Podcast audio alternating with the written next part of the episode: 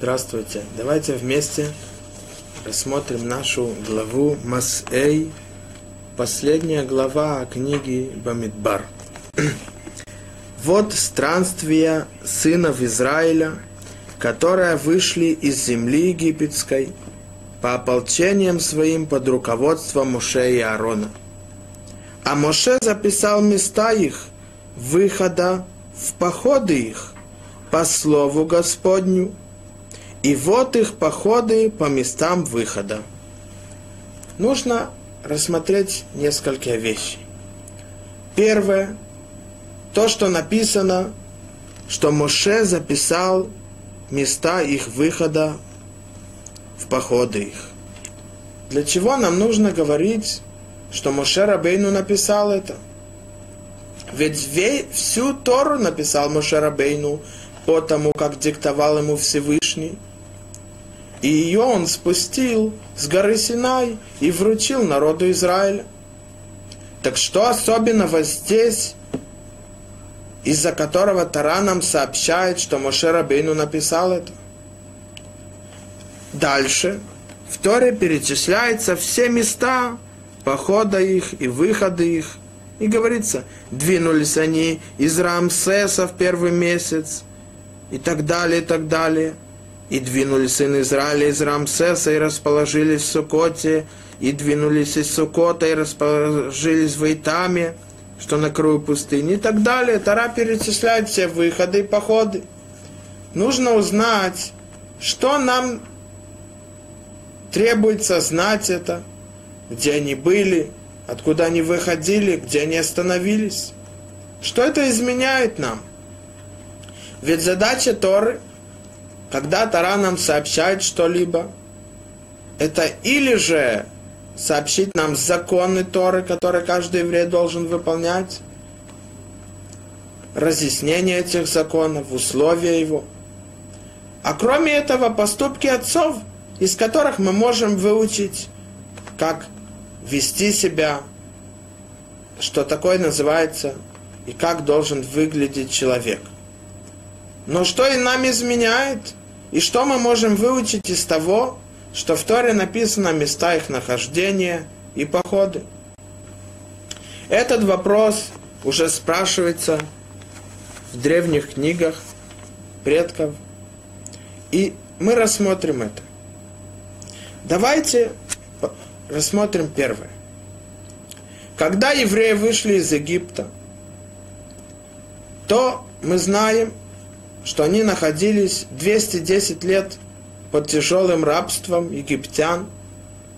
То, что нам Тара рассказывает, как египтяне заставляли их работать, строить города, которые были разрушенные и так далее. Мучения, которые они переживали, то, что Тара рассказывает, как Моше Рабейн увидел, что один египтянин избивает еврея из-за того, что он неправильно не выполнил свою работу. И вот они вышли из Египта.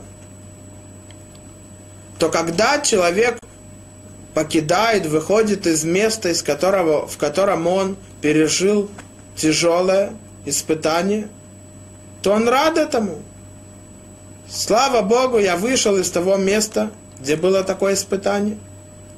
Особенно рабство – Евреи были 210 лет под этим рабством, под тяжелым рабством. Изгнание, которое царь фараон заставлял э, убивать каждый день, написано в Мидраше, 100 младенцев и купался в их крови.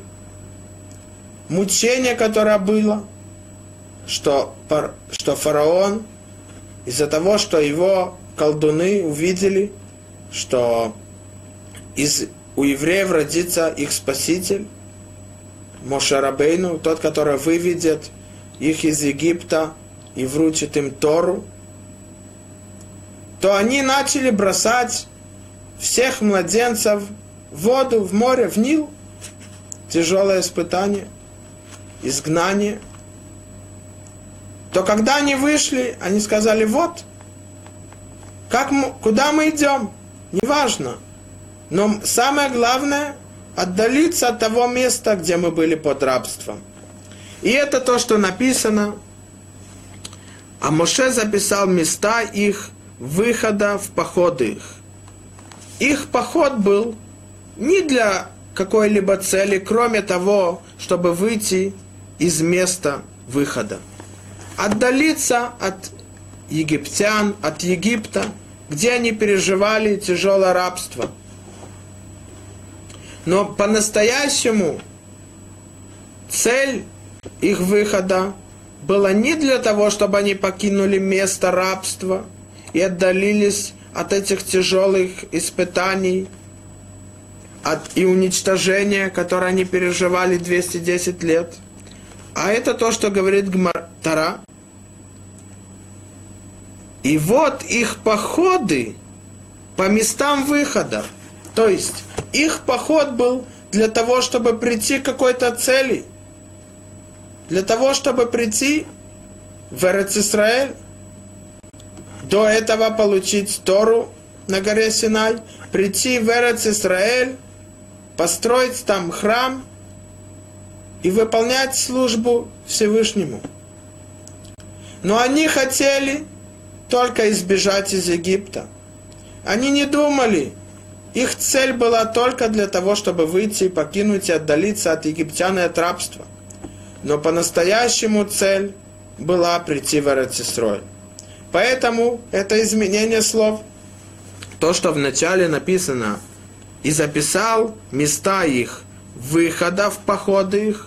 То есть для них, для евреев, был выход цель. То есть то, что они вышли, это самое главное. Но Тара нам говорит не так. И вот их походы, их походы были для того, чтобы прийти по местам выхода. То есть прийти в то место, для, чего, для которого они и вышли. Это прийти в Израиль. И Раши тоже спрашивает этот вопрос. Говорит Раши, почему вообще Тара нам сообщает все эти места выхода и походов? То Раши приводит Мидраш, а в Мидраше рассказывается две причины. Говорит Мидраш Танхума так. Первая причина говорит так. Амар лем Акадуш Боруху Израиль. Сказал им Всевышний своему народу, Израилю. Банай, сыны мои, и заарубе мицвотай, выполняйте мои заповеди, вешимру это Тора, и соблюдайте Тору. Уру кама нисим венифлот асити лахем.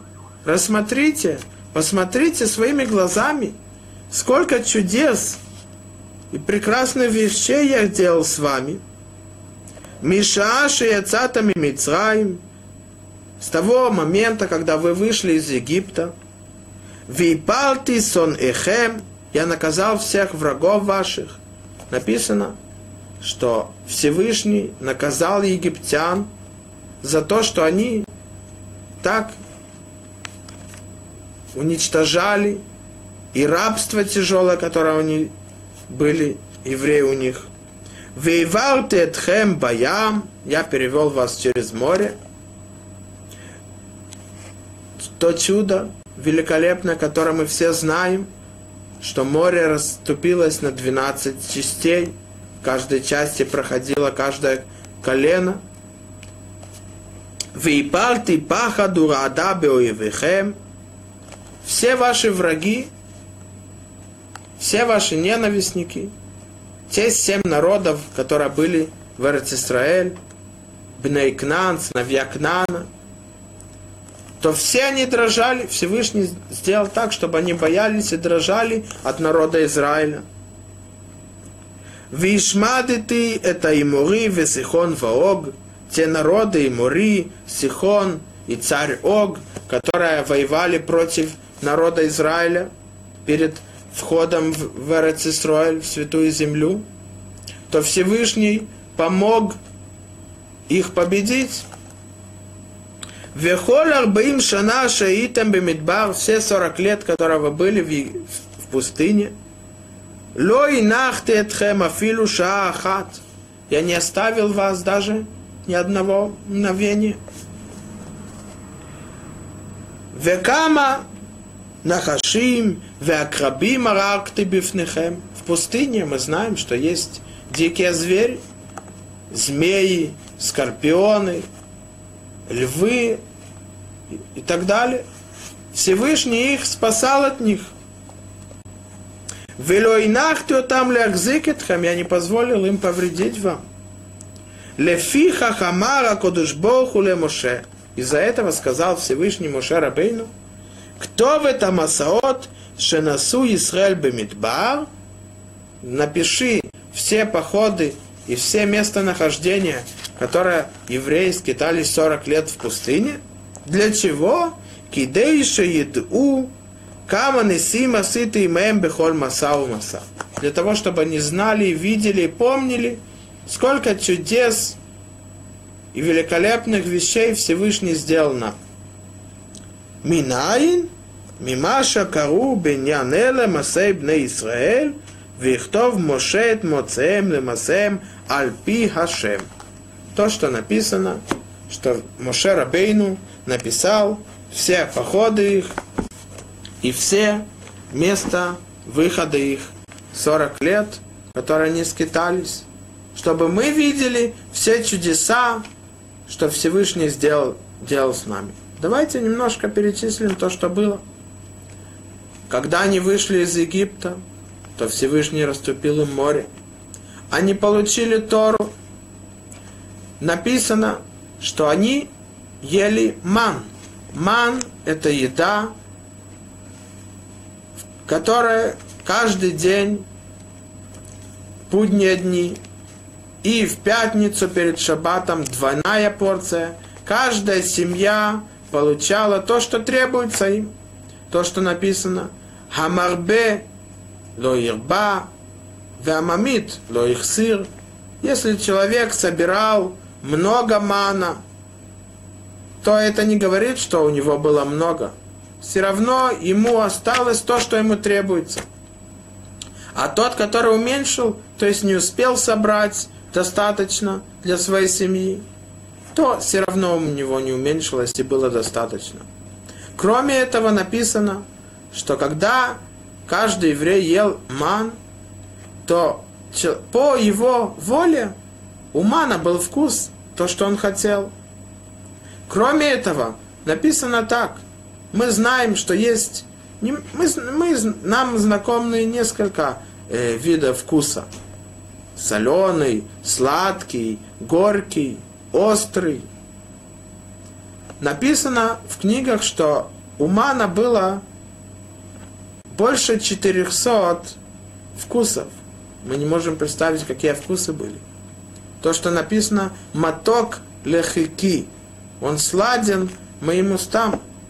Маток по гематрии, то, что мы посчитаем, это будет где-то 466. Разных вкусов мы можем представить. Кроме этого написано, что куда бы они не ходили в пустыне эти 40 лет, то был с, ним, с ними колодец. Не требовалось экономить воду, искать воду в пустыне. Мы можем представить в пустыне, находиться в пустыне. И 40 лет с ними был колодец за счет заслуги Мирьям, что она посоветовала своему отцу возвратить э, Йохевед, его жену, и после того, как он ее взял в жены заново, то родился Моше Рабейну. Заслугу этого она, за счет ее был у них колодец, который дала, давал воду без, без ограничения. Куда бы они ни шли, колодец шел с ними. Какое чудо. Кроме этого, известно, что когда идти по пустыне, то песок, он очень-очень горячий. Что тогда? То Всевышний сделал им чудо, облака славы. Написано, что их, они летели в облаках славы. Эти облака охраняли их от жары, от холода. Ночью в пустыне очень холодно. спасало их от врагов. Какое чудо. Кроме этого известно, сколько раз в жизни человек должен менять свою одежду, а обувь раньше была обувь более сильная, сейчас каждые пару месяцев. Но написано, что у них симлатхалу абалтами алеху, что твоя одежда не, не, не портилась у тебя.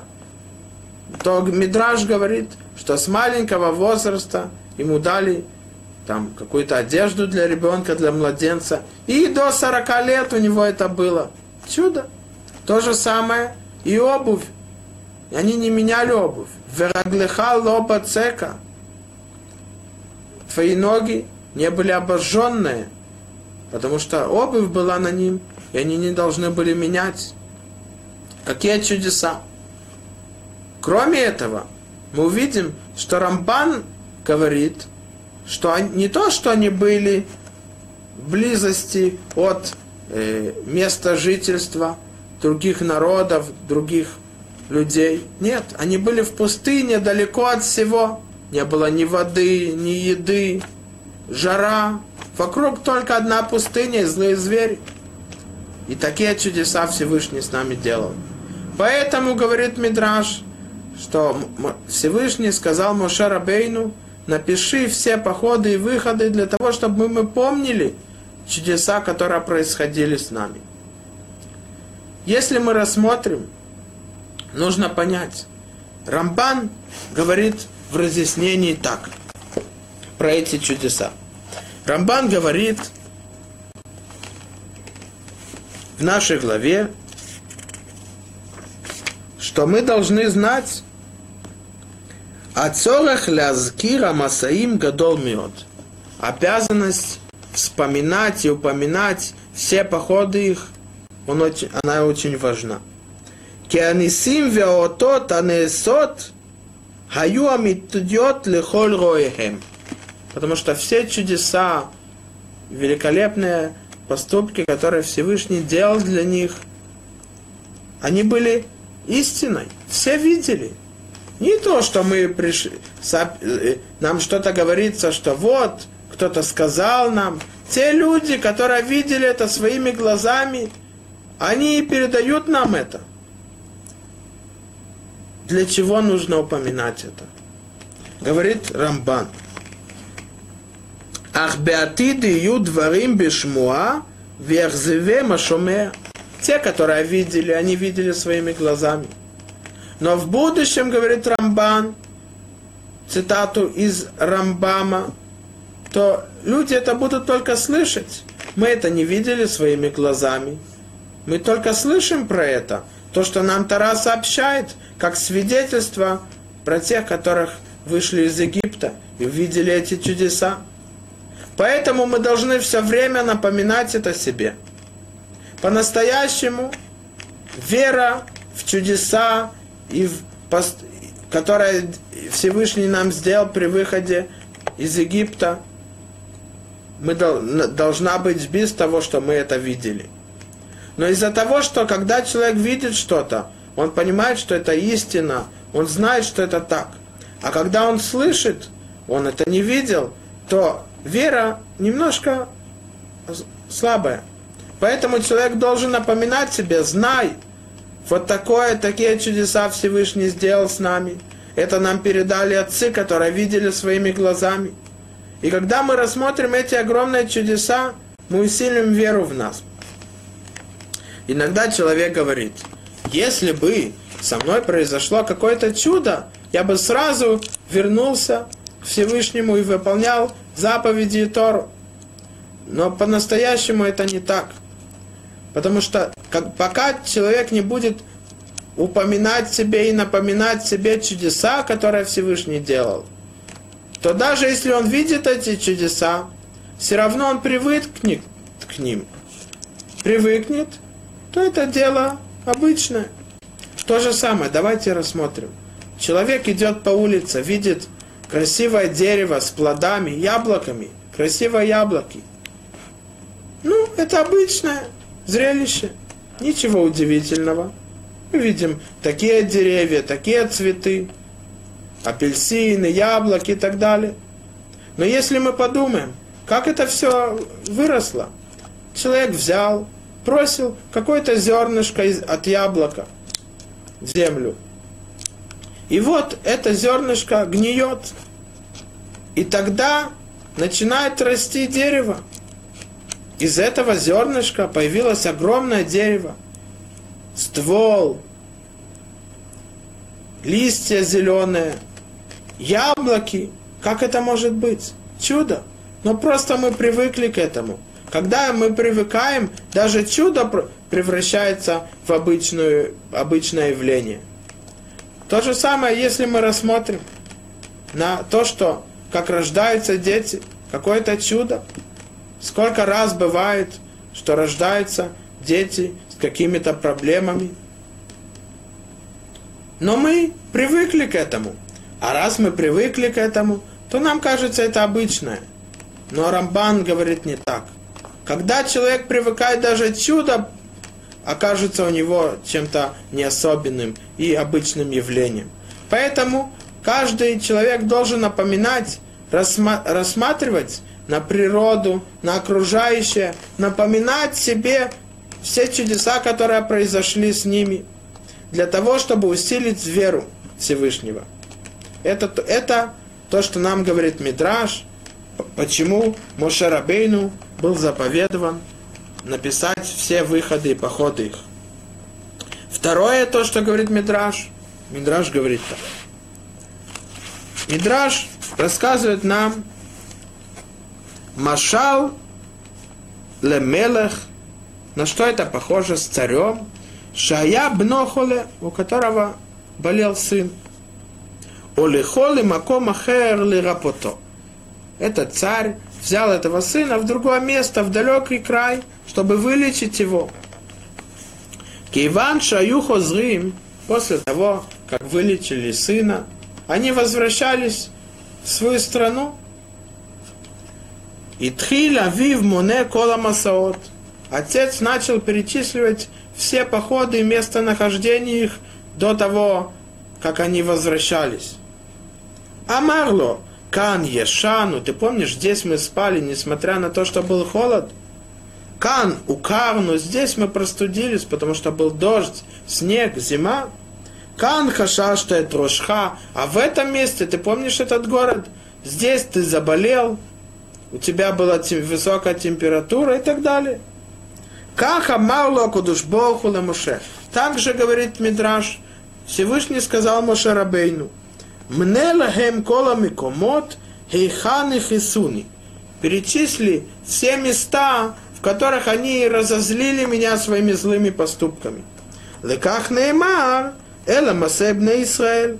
Для этого Моше Рабейну перечислял все эти места и названия их походов и местонахождений.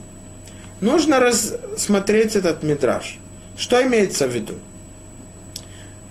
Давайте рассмотрим еще этот мидраж. Ведь для нас, что мы должны знать про походы э, народа Израиля в пустыне, что также, что вот царь взял своего сына, и не нужно говорить для чего. И когда они возвращались с того места, куда они шли, то царь говорил своему сыну, вот, посмотри, здесь было так, здесь было так. То же самое здесь. Э, Всевышний сказал Моше Рабейну, перечисляй все места и сообщи, где они разозлили меня своими злыми поступками. Но Мидраш не говорит так. Мидраш добавляет. Мидраш говорит, Машале Мелах, это похоже на царя, у которого был больной сын. Какая нам разница, был бы он, был он больным или здоровым? Нам нужно знать, что просто он взял своего сына в какое-то место – и нам нужно знать, что было, когда они возвращались. Кроме этого, зачем нужно говорить, что он его взял в место, чтобы вылечить его? Это нужно разъяснить. Если мы рассмотрим, когда человек рождается в религиозной семье, то он смотрит, наблюдает на окружающих, на родителей, на братьев, на родственников – на соседей, на друзей своих, и видит, как правильно идти по пути Всевышнему, как правильно выполнять эту заповедь, как правильно соблюдать другую, как нужно вести себя по Торе. Но если человек решил принять гиюр, то есть принять на себя обязанность Торы и мицвод, и войти в народ Израиля, то, что называется герут. Он был из другого народа, и он почувствовал в себе, что он принадлежит еврейскому народу, то он обязан принять на себя он чтобы считаться евреем. И вот он, когда входит в народ Израиля, то он не знаком с этим. Почему? Во-первых, у него были другие привычки, другие, другое мировоззрение, другие мысли, другое поведение. У каждого народа свое. То он должен изучать от других, потому что он не привык, как выполнять правильно заповеди, как, как правильно должно быть мировоззрение по Торе. Если мы рассмотрим народ Израиля, когда они вышли из Египта, то написано в Торе так, что когда они пришли перед морем, то море не хотело расступиться, говорит Мидраш перед ними. Почему? Потому что море сказало так. Египтяне гонятся за ними. Они идолопоклонники. Они убивали, проливали кровь. Известно, что написано в Торе, извращение египтян то, что Аврома Вину сказал Киейн, Элоким Бамакома Завярагуни, что у них нет боязни от Всевышнего, и поэтому они могут убить меня, то у них нет заслуги. Но также, почему я раскроюсь перед евреями, ведь у них тоже нет заслуги. Написано, что они настолько спустились после того, как они пришли в Египет, что если бы остались еще одно мгновение – они бы больше не вышли. То море сказала, почему я оступлюсь для евреев, ведь и у тех нету заслуг, и у этих. Мы видим, насколько они спустились. То же самое здесь. Поэтому они должны были выучить все это время, все 40 лет, как Всевышний управляет своим миром. Есть Сахар, а есть Оныш. Сахар – это вознаграждение, когда человек выполняет заповеди и делает хорошие поступки, он получает вознаграждение. То же самое наказание, когда человек согрешает или делает злые поступки, он должен быть наказан. И несмотря на то, что мудрецы говорят, что сахар беял малейка, что вознаграждения в этом мире нету, и также наказание – но Всевышний хотел их выучить его руководство, его управление миром. Что есть наказание, есть вознаграждение. Поэтому он сказал Мошарабейну, напиши эти две вещи. Первое, эти чудеса, которые происходили с ним, за то, что они выполняли и делали хорошие поступки и приняли заповеди. То же самое наказание – они согрешили, этому нет просто так. Человек может согрешить и ничего, ни, ничем не будет наказан. Он будет наказан. Поэтому Всевышний говорит эти две вещи. Первое, напомни им, покажи, что за выполнение заповедей, когда они выполняют мою волю, то они будут вознаграждены. Но если они согрешат, и делают злые поступки, они будут наказаны. И это то, что говорит Мидраш. Для того, чтобы они выучили, что имеется в виду быть евреем. Поэтому они переживали 40 лет вот это то, что происходило с ним. С одной стороны чудеса, вознаграждение, с другой стороны наказание, когда они грешили. Это имеется в виду в Мидраше. Но есть еще объяснение. Известно, что иногда человек смотрит, когда у него какие-то испытания. Например, он заболел. И он известно, как человек страдает, когда есть тяжелые болезни. лечение, тоже страдание само по себе. Тот человек говорит, почему это со мной происходит? И он не понимает, к чему это идет. Но по-настоящему, когда это проходит, он смотрит назад, в прошлое, и он понимает, что то, что произошло в тот момент, это было для этого. А то, что произошло в тот момент, это было для другого. И все привело к хорошему. Это то, что нам сообщает здесь Тара. То, что написано, то, что сказано так. А Моше записал места их выхода в походы их по слову Господню. И вот их походы по местам выхода. Все, что идет, это идет для того, чтобы прийти к какой-то цели. Нету ничего, ничего просто так. Поэтому Тара перечисляет нам все места выхода и похода. Сказать, все, что произошло, была этому цель. Известно, что рассказано в Урхот Садиким, 10 главе, он говорит так. Амар Эхадмен Хахамим, сказал один из мудрецов, Эйни моце клал беаншей нефашота ильонот симан дага.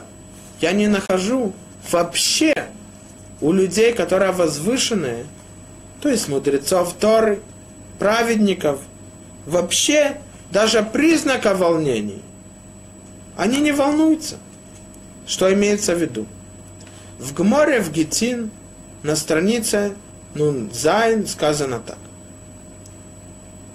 Ашрей хаиш мифахет тамид. Ашрей от слова ошер. Тот человек, который боится всегда, он должен радоваться. Спрашивает там Тосафот. Ведь в Гморе Брахот сказано на странице самых Амудалев Пахаду Бецион Хатаим. Те, которые Похадим Бецион, те, которые боятся в они грешники, хоть им.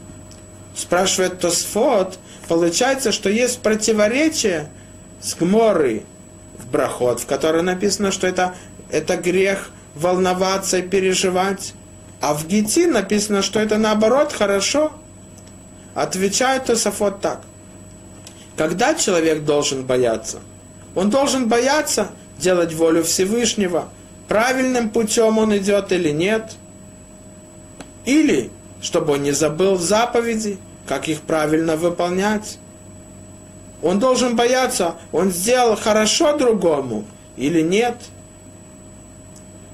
Получается из Тосфот, что кроме этих вещей человек не должен бояться переживать.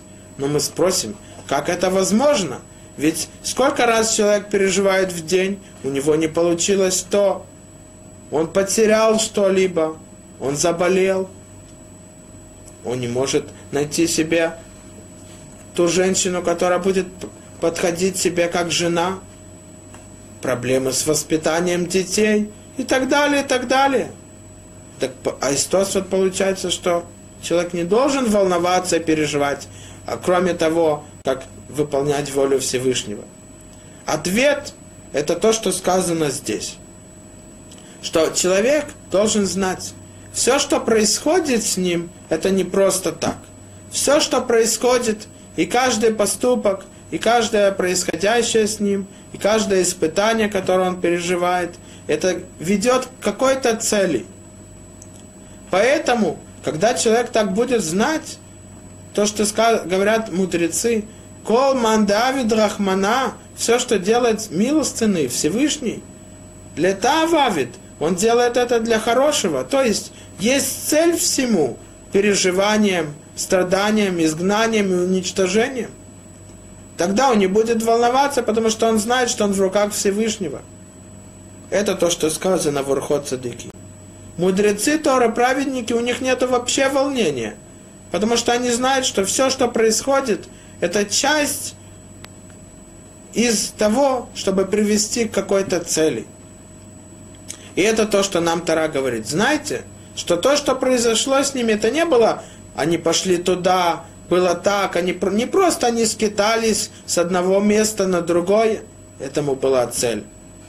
В нашем случае то, что мы спросили из, из в Мидраше, для чего написано, что у царя был больной сын, и он взял его для того, чтобы вылечить его в далекие края. Ответ – Всевышний вывел нас из Египта для того, чтобы возвысить нас, чтобы исправить нас, для того, чтобы сделать нас его сыновьями, его народом, чтобы мы могли служить ему. Но это сказано в Мидраше словом «вылечить». Вылечить имеется в виду тем, что он нам вручает Тору, а Тора нам рассказывает, как человек должен вести себя, чтобы приблизиться к Всевышнему. Но не они просто скитались, а для того, чтобы они исправили себя, возвысили и вышли из несвятости, которая, в которой они находились в Египте. И был случай, что 40 лет тому назад, который рассказан сыном одного, у которого была строительная компания. И многие его друзья, у них тоже были строительные компании в Иерусалиме, по в некоторых местах в Израиле. И вот многие его друзья, у них был банкрот. У одного, у другого. И он переживал, волновался за них – его близкие друзья. И известно, что когда у человека есть банкрот, то приходят люди и забирают его имущество, чтобы продать и вернуть долги. То что происходит? Они продают это за какую-то цену и получают это себе, а деньги возвращают тем, которым он должен. Но что? Здесь, в Иерусалиме, есть место, которое называется Миграша Руси. Там находится полиция. И вот привозят все, что принадлежит этому человеку, его мебель, его электротовары, машина и так далее. И там продают. То те покупатели, которые привыкли там покупать, они были злыми. Поэтому, когда был аукцион на продажу, то они угрожениями и, и страхом не давали повысить цену, чтобы купить за какую-то низкую цену. И вот рассказывает тот сын того строителя, того, у которого была эта строительная компания, что один раз проходил мой отец среди около этого места, где продавали, был этот аукцион – и он посмотрел, он смотрит, что-то ему знакомое, мебель, диван, стол. И он понял, что это его друга, который недавно у него, он обанкротился. И вот, наверное, продают его имущество, чтобы возвратить деньги тем людям, которым должен долги. И он знал, что там находятся те люди, те злодеи, которые заставляют других не повышать цену, чтобы купить самим. И он подошел к аукциону и сказал, я покупаю то, такой-то сумма, и сказал сразу высокую цену. И то я покупаю такую сумму. Они хотели, начали угрожать ему, как ты смеешь, и угрожали ему. Но он не посмотрел на это. Продолжал повышать цену для того, чтобы возвратить это имущество тому хозяину, а не этим злодеям. И вот он все купил, подошел к тому автомашине, которая привела, привезла эти все, все имущество, и сказал, ты знаешь, я тебе заплачу, возврати это обратно. Машина, он согласился, и вот стучат в пустой дом, того друга, который обанкротился. Он смотрит, все возвращает ему. Он не понял, разве они передумали? Ведь я обанкротился, у меня есть большие, огромные долги. То пришел друг его, тот, который купил это, и сказал, я купил это для тебя. И он обрадовался и сказал, не думай, что ты спас только мое имущество. Мы не можем представить, как человек переживает, когда забирает его имущество – он теряет все. Но ты спас мою жизнь. Потому что моя жена сказала, что я не могу так продолжать. Посмотри, у нас нету ничего. Также и дети испугались. Ты спас мою жизнь. И мы не можем знать, какую заслугу он получил. Но сказал сын, я знаю одно, что его поступок привел к тому, что мой отец не обанкротился никогда. Мы видим, что все, что происходит с человеком, это не просто так. Кроме этого, мы должны знать, что поступки человека, они решают, что с ним произойдет. И это говорится в Клиякар. Клиякар тоже спрашивает, почему изменение вот этих слов в начале, то, что написано в Торе, а Моше записал места их выхода в походы их, а потом и вот их походы по местам выхода. Почему это вначале написано так, а потом наоборот? Клиякар говорит так. Бемикцат масаот алху лифним, у бемикцатам назору ахор. Некоторые из походов, они шли вперед, стремились в ту сторону цели прийти в Эрцисроль. А в некоторых назад, то есть возвращались в сторону Египта. Что имеется в виду? Говорит дальше. А вальмаша назору ахор беавур шакилкилу бехет лоял пеше. Когда они шли вперед, то есть, говорит Клеякар, когда они выполняли заповеди и не грешили, Поэтому написано, а Моше записал места их выхода в походы их. Потому что они шли правильно в сторону от того места, от которого они вышли. Но когда они грешили, говорит Клеякар, они возвращались назад в Египет. Это то, что написано. И вот их походы по местам выхода. То есть иногда был их поход в сторону их выхода. Что имеется в виду? Поэтому, говорит Клеякар, если мы рассмотрим хорошо Тору, то где написано по слову Господню, там, где они шли, места их выхода, в походы их, там было по слову Господню. То есть, когда они выполняли и шли, и выполняли волю Всевышнего, и выполняли заповеди, то они шли в сторону Эрцисроэль, не возвращались из места выхода. Это было по слову Господню. Но когда они грешили, то наоборот, их поход их был в сторону выхода. Поэтому там не написано по, по слову Всевышнего. То же самое человек. Иногда человек думает, я иду по правильному пути, то, что я делаю, и так как я веду себя, я делаю правильно. Что вы от меня хотите? Почему вы меня критикуете? Но по-настоящему он не видит, он идет назад. Он портит свой путь. Он идет не по правильному пути. И это то, что написано в перке вот. В перке вот мы говорим так. А он же увидел однажды череп, плывущий по воде. Один из Танаим, Хилель, увидел череп, плыл по реке. И сказал, за то, что ты топил, утопили тебя. Но в конце концов все желающие утопить тебя будут утоплены. Что имеется в виду? Он увидел какой-то череп. Значит, этого человека убили.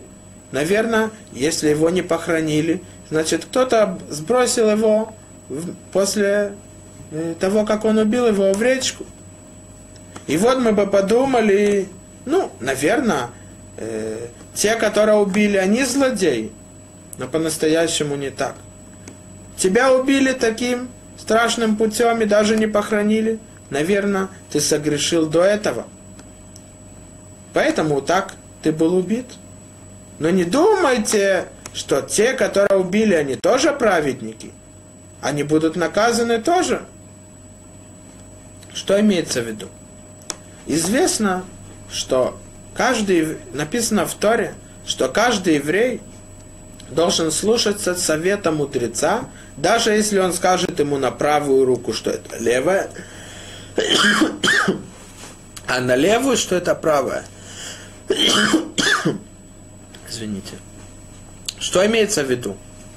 Если мы рассмотрим, то как может такое быть?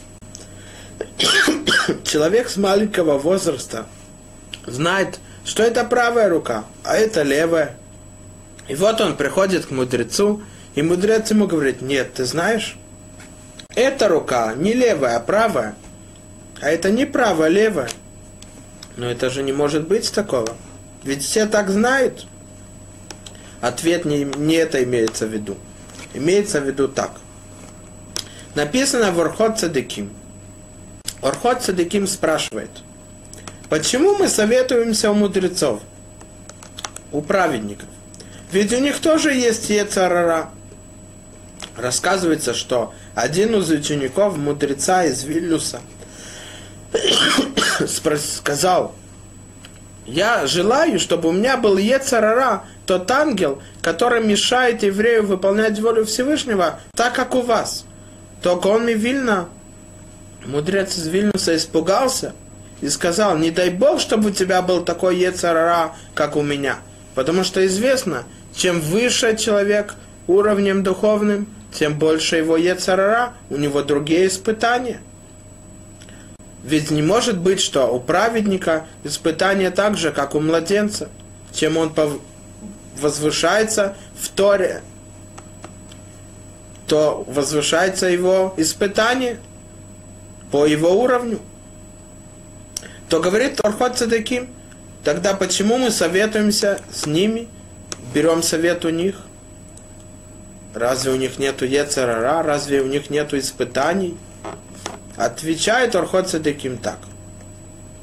Раньше, для того, чтобы люди получали удовольствие в основном, богатые, то они строили лабиринт из дерева, из растений, кустарников. И вот, когда человек входил, были разные пути и выходы – и он не знает, он не видит. Он много тупиков. Он не может выйти с другой стороны. Но тот, который, если возвысится немножко, поднимется на лестницу над этими деревьями, то он увидит и скажет, смотри, в правой стороне тупик, а в левой нет, там прав, правильная дорога. Почему? Потому что он видит сверху. То же самое и праведник. У него уже были испытания, поэтому у него есть опыт. Он знает, какой правильный путь, какой неправильный. Поэтому, когда, человек, когда праведник идет, то он знает, где правая сторона, а где левая. Но тот, который не праведник, тот, который не знает правильный путь, он идет напротив него. Он думает, что это правильный путь. Поэтому, когда человек смотрит на другого, кто-то стоит перед ним, то его правая сторона – это левая другого.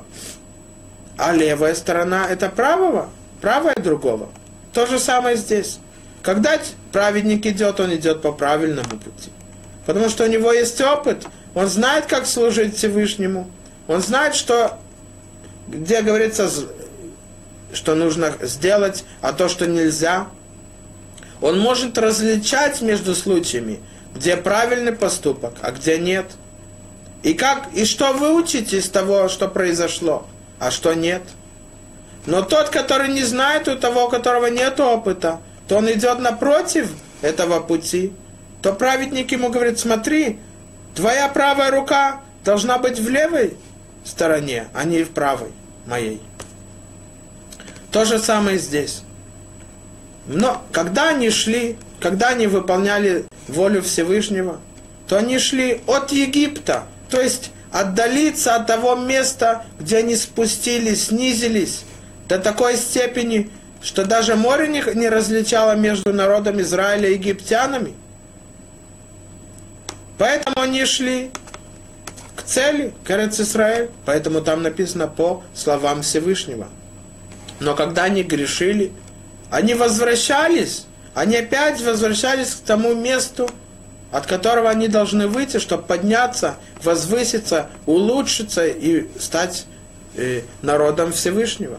Поэтому там не написано по воле, по, по словам Всевышнего.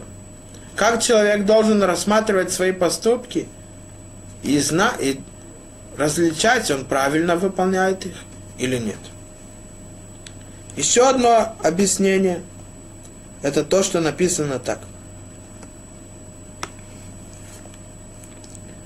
Илмале лохату Израиль аюносим бенесия ахат Если бы не согрешили евреи, они бы сразу Всевышний их направил походом в Эрец Исраиль.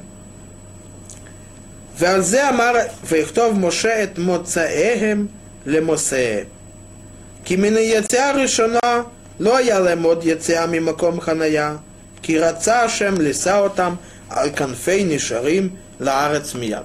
Поэтому, говорит Клеякар, раз Всевышний хотел сразу привести их в Эрец поэтому написано в начале, а Моше записал места их выхода в походы их. То есть место выхода имеется в виду какая-то остановка. Человек остановился в этом месте, он, когда покидает, он выходит. Значит, сразу после выхода не должно было быть ни одной остановки больше, а только поход в Эрцисраэль. Когда? Когда это было по слову Всевышнего. Но раз они согрешили, поэтому после того, как Мушер Бейну послал разведчиков, они вернулись, рассмотрели и по своему мнению сказали, что мы не сможем завоевать Эрец Исраэль, потому что там сильные народы. Они побоялись их, не надеялись на Всевышнего. Поэтому тот народ, который принял их мнение, заплакал, они были наказаны тем, что они должны скитаться 40 лет, чтобы исправить этот грех. Они должны полагаться на Всевышнего. Они видели эти чудеса, которые Всевышний сделал, делал с ними. И привыкли полагаться на Всевышнего. Поэтому дальше написано, после того, как они согрешили, то раз путь изменился, и они не сразу вошли в Эрцестрой, потому что они не заслуживали этого. Поэтому написано, и вот их походы по местам выхода. Раз, потом путь изменился, потом написано походы по местам выхода то сразу же появились остановки, которых они должны останавливаться до того, как они придут в Эрцистроль, а не сразу в Эрцистроль. Мы видим, что своими поступками человек решает все, что происходит с ним. И это известно, то, что рассказано про наше время 17 Тамуза до 9 Ава. Человек говорит – что, почему такое происходит? Почему такие страдания, испытания происходят со мной? Но посол говорит не так. Майтонен гевер. Вехай. Почему человек, он утверждает и жалуется? Ведь он жив. А то, что происходит с ним, алхатав, это из-за его грехов, из-за его злых поступков. Человек думает – Почему такие испытания Всевышний мне дает? Почему такие страдания? Что я сделал? Почему я так заслуживаю? Нет. Из-за твоих поступков такое происходит. И это то, что мы видим, что было с народом Израиля. Они должны были прийти сразу в Эрец Израиль, но из-за того, что они согрешили, Всевышний наказал их, и они 40 лет скитались по пустыне с одного места на другое. Из-за из чего? Из-за их поступков, из-за их греха. Поэтому человек должен рассмотреть, из-за чего приходят к нему испытания и страдания. Наверное, из-за его поступков. Он должен изменить. Ему намекает, смотри, измени свой путь. Ты идешь неправильно. И вот эти три недели, 17-го Тамуза до 9 Ава, это время скорби, разрушения первого, второго храма и о длинном изгнании второго, после второго храма уже 1938 лет мы должны знать, что это все из-за того, что мы не изменили свой грех, из-за которого мы пошли в такое длинное изгнание. Написано так, что когда в главе Пинхас перечисляет там все семьи всех колен, то колену Иуда перечисляются его сыновья Эр и Онан. Известно, что Эр и Онан, эти два сына, умерли до того, как они спустились в Египет. Так для чего Тара перечисляет их? Ведь перечисляют все потомки колена Иуда, которые вышли из Египта. А при чем тут Эр и Онан? Они вообще не пришли в Египет. Они умерли еще до того, как э, Якова Вину спустился в Египет. Отвечает Орахайма Кадош. Здесь нам намекается про разрушение первого и второго храма.